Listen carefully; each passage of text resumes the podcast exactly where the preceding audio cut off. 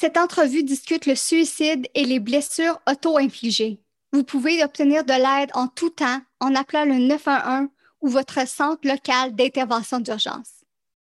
Comme la pandémie COVID-19 évolue rapidement, les circonstances ont peut-être changé depuis l'enregistrement de cette entrevue et ne reflètent pas nécessairement la situation présente. Bonjour et bienvenue au balado d'information sur la santé au Canada. Je suis votre animatrice Alex Maheu. Dans cette émission de l'Institut canadien d'information sur la santé, nous allons analyser les systèmes de santé du Canada avec des experts qualifiés Restez à l'écoute pour en savoir plus sur les politiques et les systèmes de santé et sur le travail effectué pour favoriser la santé des Canadiens. Plus tôt cette année, l'ICIS a publié un rapport sur les conséquences inattendues de la pandémie de COVID-19, analysant l'impact que la COVID a eu sur la santé mentale des Canadiens. Les données démontrent que les visites aux services d'urgence et les hospitalisations pour les blessures auto-infligées ont diminué au début de la pandémie. Par contre, nous savons aussi que la santé mentale s'est considérablement détériorée et que les gens ont plutôt cherché de l'aide à travers des organisations communautaires. L'ICIS continue de collecter des données afin de mieux comprendre l'impact réel que la COVID a eu sur la santé mentale. Entre-temps, pour nous aider à en avoir une vue plus complète, nous sommes joints par Eric Arsenault, le coordonnateur des services d'intervention du Centre de prévention de suicide de Québec, Eric a plus de 20 ans d'expérience en intervention et occupe aussi le rôle d'expert conseil au sein de différents comités dans la capitale nationale, un centre administratif au Québec. Rappelez-vous que les opinions et les commentaires de nos invités ne reflètent pas nécessairement ceux de l'Institut canadien d'information sur la santé. Allons-y. Alors, bonjour Eric, bienvenue au balado de l'ICIS. Comment allez-vous aujourd'hui? Très bien, merci beaucoup euh, de l'invitation. Euh, c'est rare qu'on laisse une place euh, à la prévention du suicide dans, ce genre d'émission. Je trouve ça très intéressant l'invitation. Mm-hmm, c'est notre plaisir. Je sais que la vie de tous les Canadiens et en, fait tout le monde entier a vraiment changé de manière drastique dans la dernière année. Comment est-ce que votre vie, tous les deux personnelle et professionnelle, a changé dans la dernière année? La vie a changé beaucoup. En même temps, euh, le travail qu'on fait, nous, est justement d'aider les gens à s'adapter à des difficultés. Mm-hmm. Puis des fois, les difficultés sont relatives d'une personne à l'autre. Euh, un événement peut être plus catastrophique pour un que pour l'autre. Et euh, on a développé au fil du temps une vision positive de la crise. Pour nous, c'est un vecteur de changement, la crise dans l'histoire du monde, des événements catastrophiques comme ça, dans les guerres, dans les, euh, les pandémies. J'en ai pas vécu euh, beaucoup de pandémies dans ma vie, mais euh, des catastrophes naturelles, par exemple, historiquement, le suicide est pas nécessairement en hausse dans le début de ces périodes-là, mm-hmm. mais ça n'enlève pas que individuellement, les gens ont eu à s'adapter. Et nous, on a une vision de la crise comme justement un vecteur d'adaptation. Donc, ça nous a permis d'accueillir non pas différemment notre clientèle ou de s'accueillir nous personnellement dans les transitions qu'on a eu à faire euh, pour assurer le service. Donc, on, a vu ça comme une occasion justement de pas améliorer, là, ça serait trop de dire améliorer nos services, mais d'adapter nos services en temps de pandémie. Là. On a eu la chance euh, au Québec, puis probablement que c'est partout au Canada euh, aussi, on a eu la chance de voir plein d'organisations s'adapter justement à des, organisations pour garder leurs employés, de s'adapter justement au télétravail, par exemple. On a assisté à la hausse du télétravail. Mm-hmm. Euh, puis pour moi, c'est l'indice majeur que l'être humain est capable de s'adapter à beaucoup, beaucoup de choses. Mm-hmm, exactement. Alors pour vous aussi, personnellement, j'imagine que c'était un gros changement dans la dernière année. Ben, disons que le, 13 mars dernier, ça a été euh, le début de quelque chose. Nous, on a le souci d'offrir notre service 24 heures sur 24, 365 jours par année. C'est ce qu'on fait depuis plus de 45 ans. En même temps, on avait la pression du ministère euh, au mois de mars 2020 de demeurer ouvert euh, peu importe ce qui allait arriver. Donc, ça a amené euh, des défis euh, importants. Donc, j'ai eu à faire du temps supplémentaire un petit peu plus au début. J'imagine. D'un point de vue plus personnel, ce qui est intéressant, c'est que moi, mes deux frères ont perdu leur emploi au début de la pandémie ils sont dans un autre secteur d'activité. Puis moi, je me préoccupais d'eux. Alors, comment ça va, vous? Puis ils étaient en mode, ben écoute, on n'a pas de contrôle là-dessus. En ce moment, j'en profite pour faire des travaux à la maison. On sent que ça va bouger, on sent que ça va changer.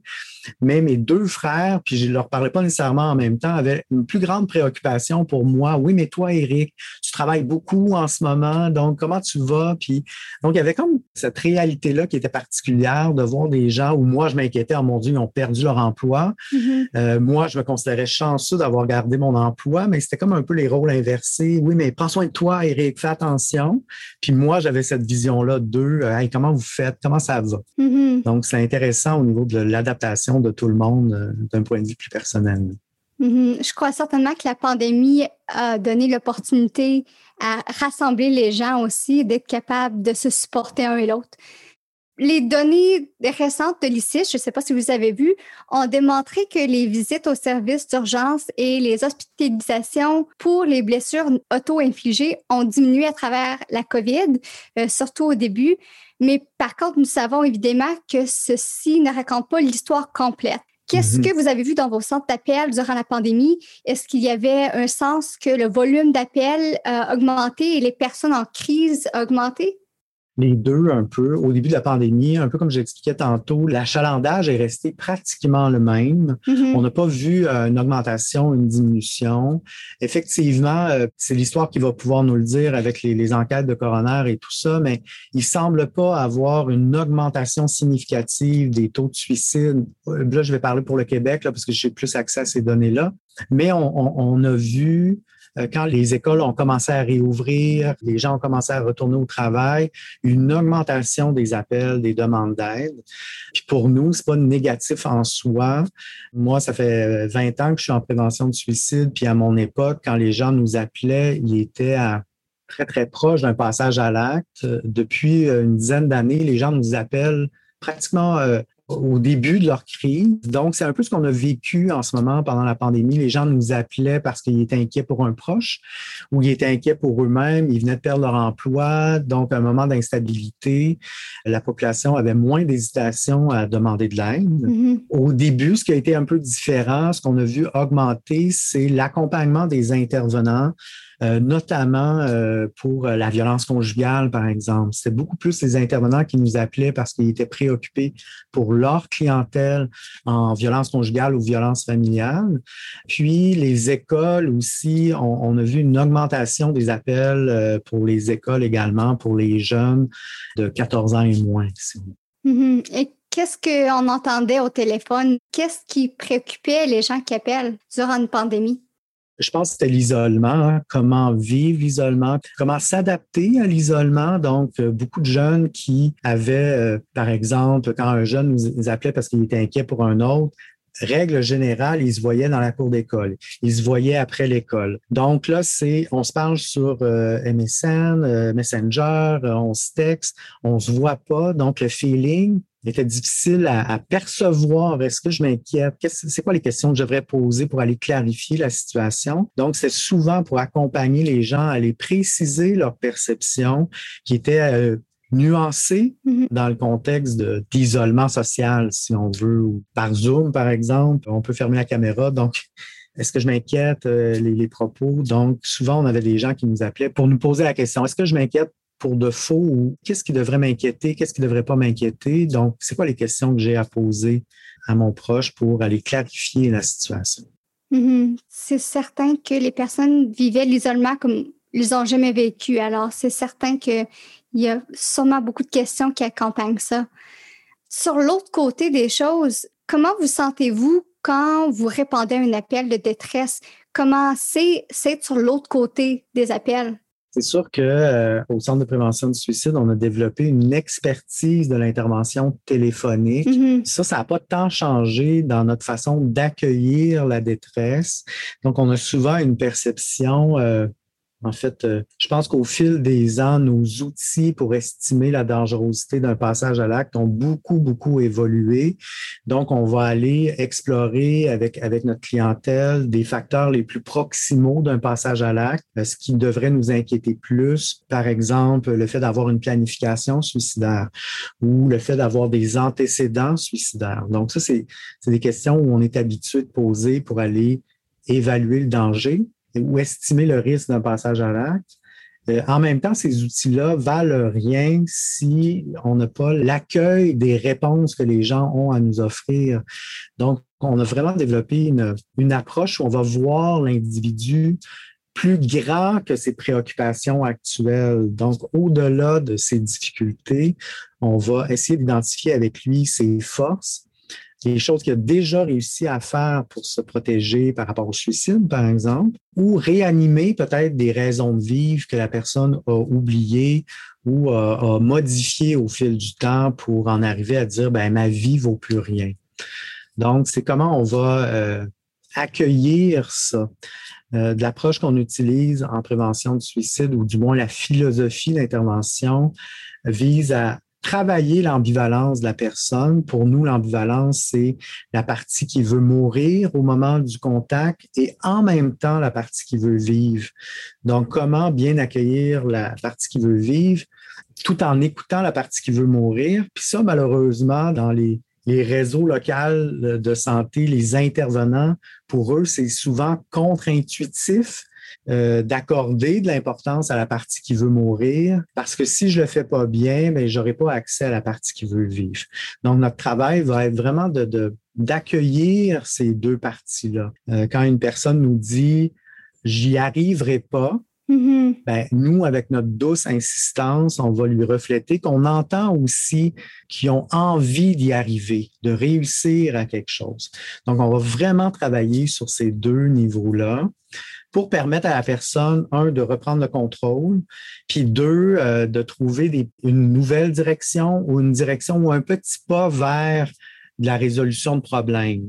Puis ça, on parle vraiment de, l'intervention de crise dans l'ici et maintenant. Mm-hmm. Souvent, l'intervention de crise en prévention de suicide, ça ne s'arrête pas à un contact. Donc, on va prévoir avec la personne des contacts dans le temps, plus rapprochés pour des gens que leur sécurité nous inquiéterait, puis plus éloignés pour des gens qui sont peut-être plus en contrôle. Hmm, d'accord, c'est super intéressant et vraiment important le travail que vous faites je peux vraiment pas imaginer comment difficile et pesant que votre travail que vous faites et que les intervenants font à chaque jour. Comme coordonnateur du service, comment faites-vous pour supporter les intervenants et aussi garder le moral de l'équipe? C'est sûr que je ne vous cacherai pas qu'en prévention de suicide, l'important, c'est le travail d'équipe. Mm-hmm chaque intervention, elle est collective au centre de prévention de suicide. C'est aussi le discours qu'on va tenir aux clients qui nous appellent. Euh, faites partie de l'équipe pour protéger votre ami, par exemple. On va travailler ensemble pour vous aider à vous mettre en sécurité. Donc ça, ça nous aide beaucoup. On se le cachera pas aussi. L'humour fait partie pour nous euh, de, de prendre soin de soi, euh, il, y a quelque chose d'important, dans le fond, de croire en notre client. Puis des fois, malheureusement, il y a des clients qui vivent des choses très, très difficiles. Puis on a aussi des clients qui, malheureusement, la, la résolution de problèmes ne fonctionne pas parce qu'ils ont des problèmes irrésolubles. Euh, si on veut. Puis je donne souvent l'exemple des gens qui sont endeuillés par suicide. La résolution de problème serait de ramener à la vie le proche qui ont perdu, ce qui est impossible. On n'a pas de baguette magique au centre de prévention du suicide pour le faire. Donc, la résolution de problème ne fonctionne pas. Donc, comment on va accueillir ces gens-là puis les aider, un, à vivre avec la perte de leur être cher, mais aussi à, reconnecter avec leur raison de vivre à eux ou à reconnecter auprès de leurs forces aussi. Donc, c'est pour ça qu'on a développé d'autres approches que la résolution de problèmes. Sans dire que la, résolution de problèmes ne sera pas un, élément de notre intervention, mais parfois, quand on parle de santé mentale ou de maladie mentale, ben, la résolution de problèmes ne fonctionne pas. Il faut trouver d'autres choses. Mm-hmm. J'aime que vous aviez parlé de donner des outils aussi aux intervenants et essayer de leur donner le plus possible pour être capable de s'adapter à chaque appel. Vous offrez du soutien à vos intervenants, vous aidez vous-même à répondre aux appels de crise difficiles. Eric, qu'est-ce que vous faites pour votre propre santé mentale? Bien, je pense que le, on aura beau avoir les meilleurs ordinateurs au monde. Le principal outil d'intervention d'un intervenant, c'est ce qu'il est. Donc, il faut prendre soin de cet individu-là. Donc, bon, je parlais d'humour tantôt. Euh, l'outil de travail le plus important, euh, c'est la supervision. Donc, de travailler à comprendre ce que moi je vis. Euh, malheureusement, c'est difficile. J'aimerais ça vous répondre. ce qui se passe au travail reste au travail, puis à la maison, on fait d'autres choses. Dans notre travail, c'est difficile de faire la part des choses parce que mon outil travaille tout le temps. Donc, le fait de partager ça en équipe, permet de partir peut-être à tête plus reposée à la maison, euh, mais le côté euh, vie personnelle est important aussi. Puis c'est drôle, hein, vous le disiez tantôt, euh, c'est difficile de percevoir le travail que vous faites. Mm-hmm. En même temps, on a les outils pour le faire. Moi, j'ai la même réflexion quand je parle avec, euh, avec euh, mon ami qui est pompier. Mais comment tu fais? C'est fou ce que tu fais. Puis là, il me dit, oui, mais Eric, je suis pas un héros. Je me jette pas dans le feu n'importe comment. Je suis outillé. C'est planifié. C'est planifié, c'est structuré. Ben, pour nous, c'est la même chose en prévention du suicide. L'intervention, elle est, oui, adaptative au client, mais elle est structuré, planifié. On ne se jette pas dans, l'intervention euh, non outillée. Donc ça, ça vient comme aider un petit peu le décrochage quand j'arrive à la maison pour euh, dire, OK, le travail a été fait, puis la suite des choses va être repris par mes collègues. Donc la confiance du travail d'équipe et tout ça est importante. Mm-hmm, absolument. Alicis, nos données abordent souvent les tendances à un haut niveau, euh, mais avec votre travail, vous voyez vraiment les choses sur le terrain quelle une chose ou quelque, une coupe de choses que vous voudriez qu'un décideur politique ou un responsable des soins de santé sache que les données démontrent peut-être pas? C'est une bonne question, ça. je pense qu'on a connu des fois euh, dans, je vais parler de la prévention du suicide parce que c'est plus mon domaine d'expertise. Il y a 20 ans, quand j'ai commencé en prévention du suicide, il y avait peu ou pas de communication entre les dirigeants et le plancher, les intervenants terrain et tout ça. Il y a une dizaine d'années, là où ça, il y a eu un déclic important, c'est quand les gens se sont mis à s'écouter un petit peu plus. Donc, à la fois les chercheurs fondamentaux qui disaient euh, la prévention du suicide, c'est ça, que les cliniciens du terrain euh, qui développaient des outils d'intervention, exemple pour rejoindre les hommes, par exemple. Euh, moi, à mon époque, les hommes appelaient pas dans les centres de prévention de suicide, mais depuis une dizaine d'années, les hommes appellent plus. Donc, de comment on peut amener les décideurs à mieux écouter le terrain et, et vice-versa. Euh, dans le sens où, le terrain, comment il peut avoir une façon de communiquer avec les décideurs aussi? J'ai pas de bonne réponse finalement. J'écoute ce que je suis en train de vous dire. J'ai pas tant de, bonnes réponses, mais les, canaux de communication sont souvent euh, plus importants. Des fois, c'est le fun de faire parler des statistiques puis de développer des plans d'action pan-québécois, pan-canadiens en santé mentale ou en prévention du suicide. Puis c'est hyper important. Il y a une dizaine d'années au Québec, il y avait ça, une, volonté politique par rapport à la prévention du suicide. Puis une fois que le tour de roue a été fait où la politique n'était plus euh, au premier plan, mm-hmm. ben le taux de suicide a commencé à, à, rebouger un petit peu. Donc, ça prend une implication de nos décideurs à dire que c'est important la prévention du suicide. Puis en même temps, les intervenants de terrain doivent être outillés comme je vous disais tantôt, malheureusement, c'est encore contre-intuitif des fois d'accueillir la partie qui veut mourir. Mm-hmm. C'est pas rare que les intervenants du réseau vont rapidement appuyer sur le bouton urgence, envoyer la personne à l'hôpital. La personne va faire un, un court séjour à l'hôpital, ressortir avec aucun filet de sécurité. Donc, comment on peut bien outiller les intervenants de terrain pour accueillir, désamorcer la crise, Puis oui, il y a des cas qui doivent se rendre dans un contexte d'hospitalisation, mais c'est pas la majeure des cas qui devraient se rendre à l'hôpital. Il y a d'autres options qui sont plus efficaces euh, pour la personne. Donc, comment on peut outiller les, intervenants du réseau à, à les reconnaître, ces étapes-là, avant de dire à notre client, puis c'est exactement ce qui est dit à notre client, je vous écoute pas, vous me parlez de suicide, je vous envoie à l'hôpital. Puis là, le client, ce qu'il comprend, c'est ben ça me donne rien d'en parler. Mm-hmm. Versus d'accueillir, waouh, vous avez bien fait de nous appeler, de ne pas rester seul avec vos idées suicidaires. Donc, c'est peut-être un peu le tour de roue qui a commencé depuis une, dizaine d'années à, à être présenté aux intervenants terrain.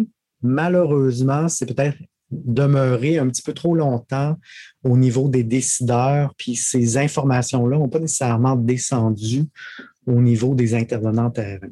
Malheureusement, je n'ai pas toujours des bonnes réponses, moi, quand un journaliste vient me voir et me dit euh, Parle-moi des statistiques.